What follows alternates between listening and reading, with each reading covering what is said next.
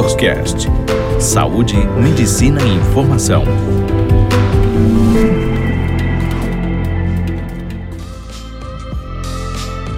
Olá pessoal, tudo bem? Doutora Karine de novo, eu sou psiquiatra e hoje nós vamos falar, bem resumidamente, sobre o tratamento da depressão. Psiquiatria.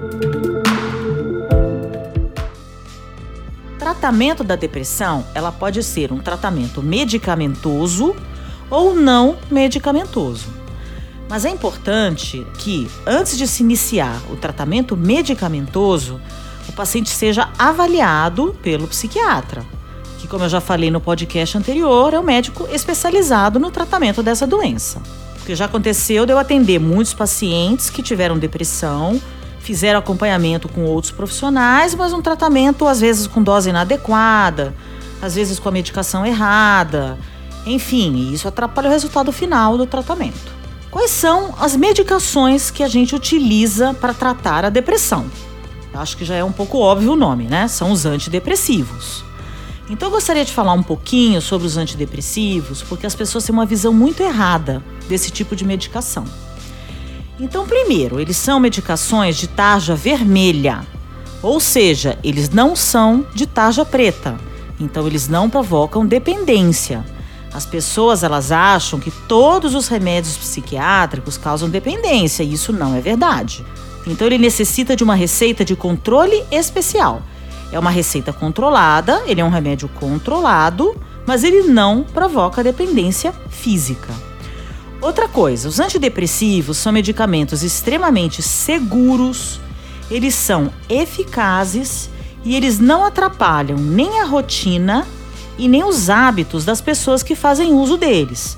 É claro que assim, no começo do tratamento, nos primeiros dias, algum efeitinho colateral ou outro pode ter, que pode vir a atrapalhar um pouco a rotina, mas isso aí, em geral, costuma passar rapidamente. Outra coisa que eu considero importante, os antidepressivos, eles não mudam a personalidade da pessoa.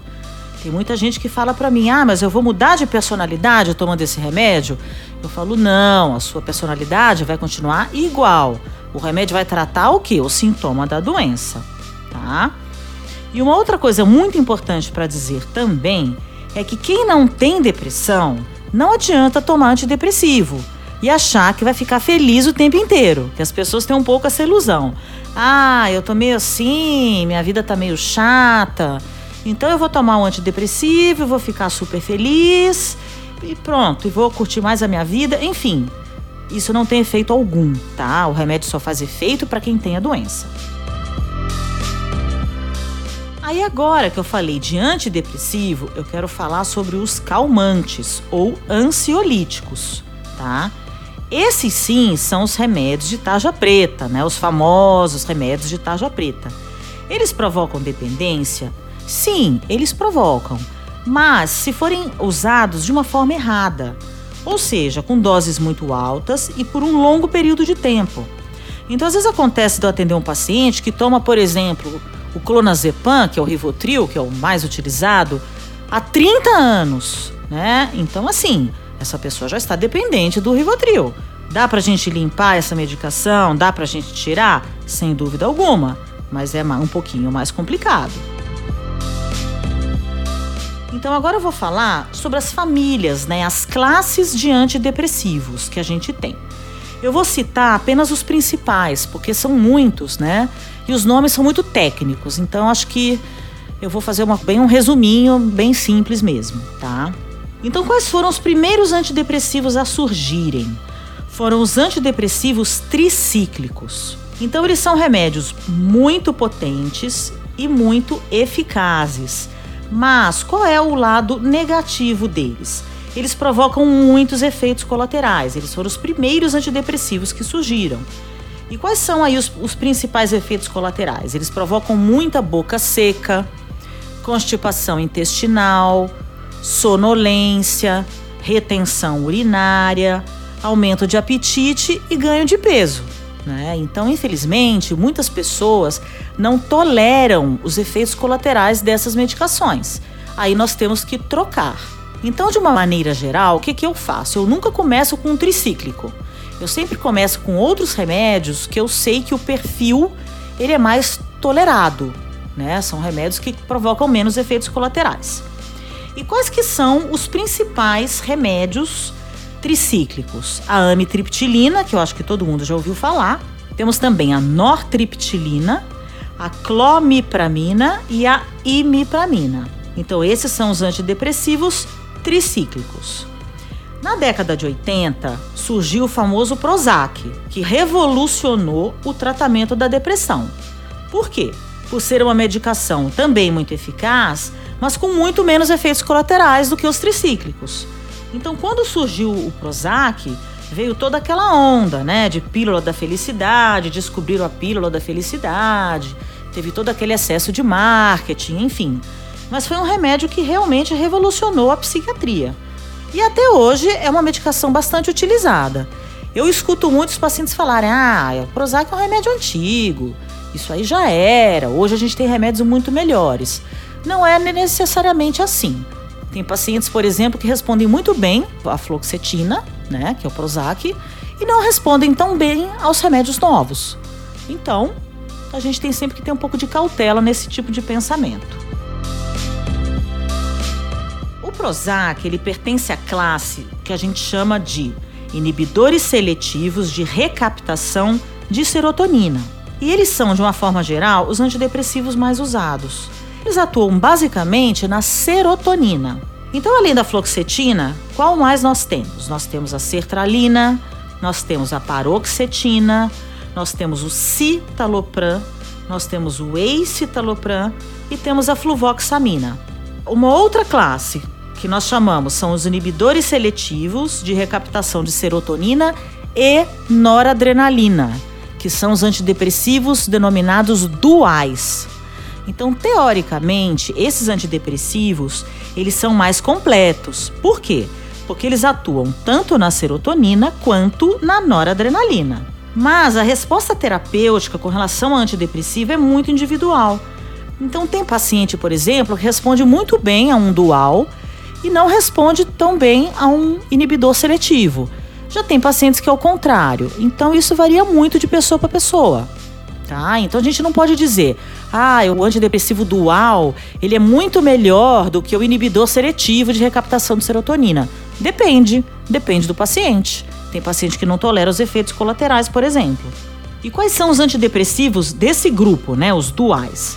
A venlafaxina, a desvenlafaxina, a duloxetina e a mirtazapina.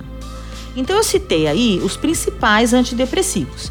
Existem outros, tem os inibidores da MAL, que é uma enzima, mas a gente hoje em dia praticamente não utiliza. Enfim, eu não vou ficar falando aqui porque eu acho que vai ficar muito extenso, tá? Como é que a gente faz? Quando o paciente aparece pra gente com o primeiro episódio depressivo, o tratamento medicamentoso dura uma média de um ano. Então não adianta o paciente chegar aqui, tomar o remédio dois meses, melhorar dos sintomas e falar: ah, eu estou curado da depressão. Não, não é assim que funciona, tá? O paciente precisa tomar por no mínimo um ano. Por quê? Porque tem toda uma readaptação dos receptores cerebrais. Então não adianta tomar dois, três meses e parar, porque aí os sintomas eles voltam completamente e às vezes voltam até pior tenham em mente que o tratamento dura no mínimo um ano no primeiro episódio. Então, nós tratamos por um ano e depois a gente vai lentamente reduzindo essa medicação até suspender. Tem pessoas que voltam a ter depressão? Tem. Tem pessoas que não voltam a ter. As pessoas que não voltam a ter, ótimo, maravilhoso, que bom, né? Mas infelizmente é a minoria dos casos a maioria dos casos, a depressão tende a ser recorrente, ou seja, a pessoa volta a ter outros episódios ao longo da vida. E o que, que a gente já observou com os vários estudos que já saíram sobre a depressão? Que, de uma maneira geral, quem tem três episódios depressivos ou mais, a chance dele ter um quarto, um quinto ou um sexto é mais de 90%. Então, o que, que a gente faz nesse tipo de paciente? A gente recomenda um tratamento contínuo, ou seja, tratamento a longo prazo, provavelmente para o resto da vida. né? Eu sei que é uma, é uma frase, né, que os pacientes não gostam muito de ouvir, mas a partir do momento que a depressão começa a ser recorrente, é muito difícil que a pessoa não volte a ter depressão. Ela vai ter, tá? E às vezes sem acontecer nada da vida dela, porque o cérebro dela, infelizmente, é mais predisposto para ter a doença. Uma outra coisa muito importante para dizer também. Em geral, os antidepressivos eles demoram uma média de duas a quatro semanas para fazer efeito. Então é muito comum o paciente me ligar no terceiro dia, doutor, eu não melhorei nada. Então, assim, é assim que funciona. Tem que ter paciência e persistência. Por quê? Demora de duas a quatro semanas. É claro, tem pacientes que às vezes no primeiro dia, ou no segundo, no terceiro, falam: Nossa, doutora, você arrancou o sintoma com a mão. Isso acontece. Tem pacientes que melhoram nos primeiros quatro, cinco dias, mas isso é bem menos comum. A maioria melhora aí de duas a quatro semanas. E o efeito terapêutico pleno da medicação, ela acontece após três meses. Então, às vezes, um remédio naquela determinada dose, ela demora até três meses para chegar no seu efeito máximo.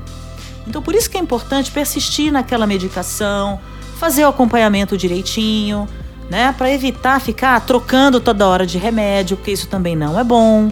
Cada vez que a gente troca de remédio, vem os efeitos colaterais daquele novo remédio. Então, assim, o acompanhamento ele tem que ser feito de uma forma correta para que os sintomas sejam remitidos aí. Bom, eu já falei aí bastante do tratamento medicamentoso. Então agora eu vou falar um pouquinho sobre o tratamento não medicamentoso da depressão. O tratamento não medicamentoso, sem dúvida, ele é muito importante também. Ele é um complemento, mas ele deve ser sempre feito de uma forma complementar ao medicamentoso, ou seja, ele é sempre um tratamento coadjuvante. Por quê? Porque a depressão, ela traz um desequilíbrio químico cerebral. Então não adianta você fazer só o tratamento não medicamentoso. Ajuda muito, sem dúvida, mas não vai remitir 100% à depressão. Qual que é o principal tratamento não medicamentoso? É a psicoterapia. A psicoterapia é muito importante. Por quê? Ela ajuda na reestruturação psicológica do indivíduo, ela aumenta a compreensão sobre o processo da depressão, ela promove o autoconhecimento, então a pessoa ela passa a se conhecer melhor, porque muitas vezes ela tem aí questões, ela tem aí uma personalidade ou características que ela mesma desconhece. Então a psicoterapia ajuda a pessoa a se conhecer melhor. E isso é muito importante, né? E a psicoterapia também ajuda na resolução dos conflitos que a pessoa tem. De uma maneira geral, a terapia é feita por um psicólogo, mas ela também pode ser feita pelo psiquiatra. Tem psiquiatras que fazem terapia, tem psiquiatras que não. Então, tem psiquiatras que só passam medicação e tem psiquiatras que passam medicação e fazem terapia. Mas, de uma maneira geral, a gente encaminha para os psicólogos.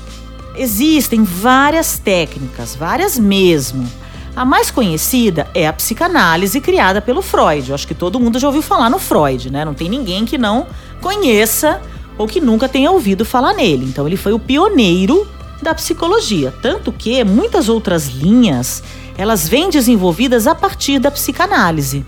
E hoje em dia nós temos várias linhas. Então nós temos aí psicoterapia junguiana, nós temos psicoterapia lacaniana, nós temos psicoterapia breve, nós temos a terapia cognitivo-comportamental, que é uma terapia mais focada no presente, mais focada no aqui e agora. Então, é uma terapia mais específica para determinado tipo de sintoma. Não é uma terapia que vai muito a fundo nas questões da pessoa. Né? Então, ela tende a ser uma terapia mais breve, mais rápida. E cada paciente se adapta melhor no determinado tipo de tratamento. Tem pacientes, por exemplo, que amam psicanálise, né? Amam ficar ali no divã amam a psicanálise tradicional, de ficar deitado no divã, ficar falando sobre a sua vida. Já tem pacientes que odeiam psicanálise. Tudo isso depende da pessoa. Eu acho que a pessoa tem que escolher o estilo de terapia que ela mais gosta e escolher um terapeuta no qual ela se identifique. Porque às vezes a pessoa se identifica com a linha de tratamento, mas não se identifica com aquele terapeuta. E aí o processo não vai dar certo. Tem que haver uma identificação tanto com o profissional, tanto com a linha terapêutica daquele profissional. Tirando a terapia, quais são outros fatores que, na minha opinião, podem ajudar a melhorar a depressão? São as famosas mudanças no estilo de vida, que é bastante difícil, mas que é muito importante. Qual é o principal deles? A realização de exercícios físicos. Então, isso é uma coisa muito importante, tá? Não adianta a pessoa ficar sedentária, obesa, uh, enfim, relaxada e ficar empurrando com a barriga literalmente a vida. Então, assim, tem que ter um estilo de vida mais saudável, fazer exercício físico, que estimula, inclusive, não só a produção de serotonina, como a produção de endorfina, melhora a saúde como um todo. Então, assim, é muito importante a pessoa fazer exercício físico. É importante a pessoa mudar a alimentação, então uma alimentação mais natural possível, mais frutas, mais verduras, menos alimentos industrializados. Eu acho que hoje em dia as pessoas comem muitos alimentos processados, né? Muita gordura, muito açúcar. Então isso influencia no humor. Tem pessoas que, por exemplo, comem determinados tipos de alimentos e ficam agressivas, né? Então os alimentos eles têm produtos químicos que não fazem bem à saúde. Então a alimentação também é um fator muito importante, né? Evitar o consumo excessivo de álcool e de café. Por exemplo, tem pessoas que tomam café o dia inteiro. Aí o que, que acontece? A qualidade do sono daquela pessoa piora muito, a pessoa fica extremamente irritada, ela começa a ter tremores, ela começa a ter dificuldade de concentração. É bom tomar café? Sem dúvida, todo mundo gosta de um cafezinho, né? Aquele intervalinho no meio do dia, mas tem que tomar com moderação.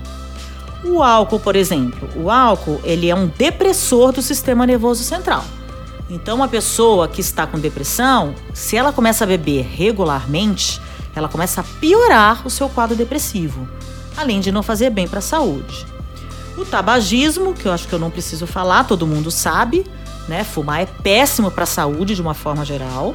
Drogas ilícitas também, acho que isso aí todo mundo sabe. Outro fator muito importante, se manter muito ocupado, né? Manter o cérebro ocupado e se sentir útil. Eu que atendo bastante idoso, eu vejo que é muito comum o idoso se aposentar e depois ter o seu primeiro episódio depressivo. Por quê? Porque ele sempre teve aquela rotina, sempre se manteve ocupado, de repente ele se aposenta, ele para tudo, fica só vendo televisão, né? Fica sem ocupação, começa a se sentir inútil, começa a se isolar e aí deprime. A pessoa ela tem que ter ocupação. E quando eu falo ocupação, eu falo ocupação não só física, ocupação mental também. Então a leitura é muito importante. Hoje em dia a gente tem a internet, então a gente tem vários assuntos, a gente pode ler pela internet, assistir séries. Então assim, a pessoa ela tem que se manter ocupada e produtiva. Isso também é muito importante. Outro fator importante, dormir bem, manter horários regulares de sono.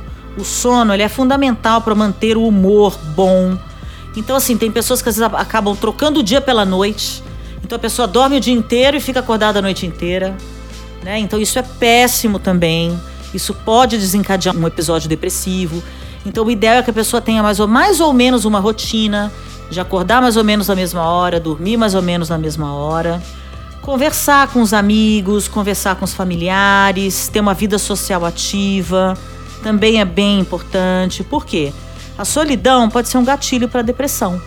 E tentar levar a vida de uma forma mais positiva, ter pensamentos mais positivos, ter o hábito de agradecer pelas coisas boas, né? A gente tem uma tendência a reclamar muito do que a gente não tem e valorizar pouco o que a gente tem. Então a gente tem muita coisa, mas a gente costuma sempre reclamar e se queixar daquilo que a gente não tem. Então a gente tem também que levar a vida de uma forma mais positiva. Né? A gente precisa ter uma postura mais otimista em relação aos acontecimentos, em relação às pessoas, ter atitudes mais otimistas. Eu acho que isso anda faltando muito ultimamente. Né? As pessoas andam muito é, egoístas, as pessoas ajudam muito pouco o próximo. Então, isso, o que, que acontece? As pessoas acabam se fechando cada vez mais. E, consequentemente, a incidência de depressão está aumentando cada vez mais. Então, eu falei aí, basicamente, como é que a gente trata a depressão. É lógico que cada caso é um caso, então, assim, o tratamento ele é muito individualizado. tem que ser feito realmente com especialista, porque cada pessoa reage de um jeito, cada pessoa necessita de uma dose específica. Eu tenho pacientes que às vezes respondem com dose bem baixa. Eu tenho pacientes que às vezes precisam tomar uma associação de antidepressivos. Eu tenho pacientes, por exemplo, que só melhoram com três antidepressivos diferentes, mais a terapia. Então, assim, cada caso é um caso. Então, é fundamental, gente, procurar o psiquiatra, vencer o famoso preconceito e procurar o psiquiatra. Então hoje eu vou ficando por aqui e nos próximos podcasts eu vou falar aí sobre outros assuntos. Espero que vocês tenham gostado, tá bom? Um grande abraço a todos e uma boa semana. Até já!